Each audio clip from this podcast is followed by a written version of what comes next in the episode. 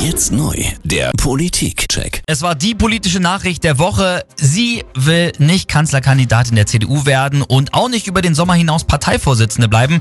Das hat Annegret Kramp-Karrenbauer Anfang der Woche erklärt. Die meisten dürften von dieser Ankündigung ziemlich überrascht worden sein. War die Ankündigung von AKK nun die direkte Folge aus dem Eklat bei der Wahl zum neuen Ministerpräsidenten in Thüringen oder hat das alles nur das Fass zum Überlaufen gebracht? Darüber spreche ich jetzt mit Jasper von Alten Bockum, dem Innenpolitikchef der Frankfurter Allgemeinen Zeitung. Hallo und guten Morgen, Herr von Alten Bockum. Guten Morgen. Herr von Altenbockum, waren Sie überrascht von Kramp-Karrenbauers Ankündigung, weder Kanzlerkandidatin werden zu wollen, noch weiterhin Parteivorsitzende zu bleiben? Ja, vom einen schon. Also, dass sie jetzt so knall Fall die Kanzlerkandidatur aufgibt, das finde ich schon überraschend.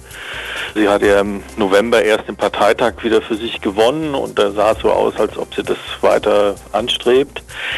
Dass sie allerdings anschließend den Parteivorsitz aufgeben würde, das war klar. Ich glaube, kein Kanzlerkandidat möchte ins Rennen gehen, ohne auch äh, Parteivorsitzender zu werden. Insofern ist dieser Teil dieser Nachricht nur konsequent. Mhm.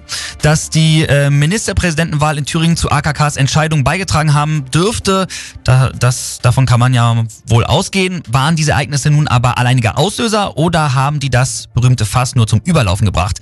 Ihr Rückhalt innerhalb der CDU war ja vorher auch nicht, naja, ich sag jetzt mal, bedingungslos. Ja, also ich glaube, wie Sie sagen, das war jetzt nochmal eine Gelegenheit, wo ihr vorgeworfen wurde, sie zeige Führungsschwäche. Das ist ja nicht das erste Mal.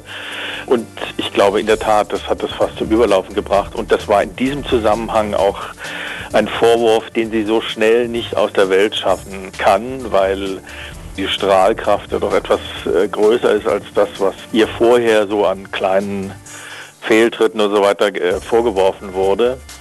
Ich glaube, erschwerend in diesem Fall kam noch hinzu, dass die Kanzlerin für einen Augenblick die Zügel wieder in die Hand genommen hatte und sie mehr oder weniger als Parteivorsitzende auch beiseite geschoben hatte. Mhm. Ich glaube schon, dass diese Trennung von Kanzleramt und Parteivorsitz im Hintergrund nicht nur bei dieser Gelegenheit, sondern auch bei allen früheren Gelegenheiten eine wichtige Rolle gespielt hat.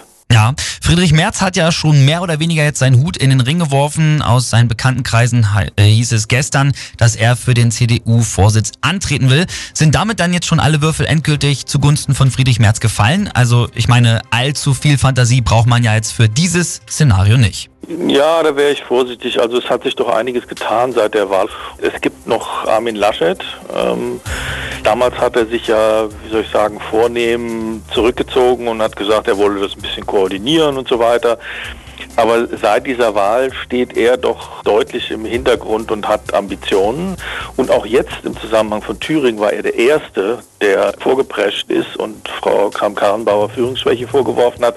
Gleichzeitig aber gesagt, er wolle keine Führungsdiskussion starten, was er natürlich in dem Augenblick äh, sofort getan hatte.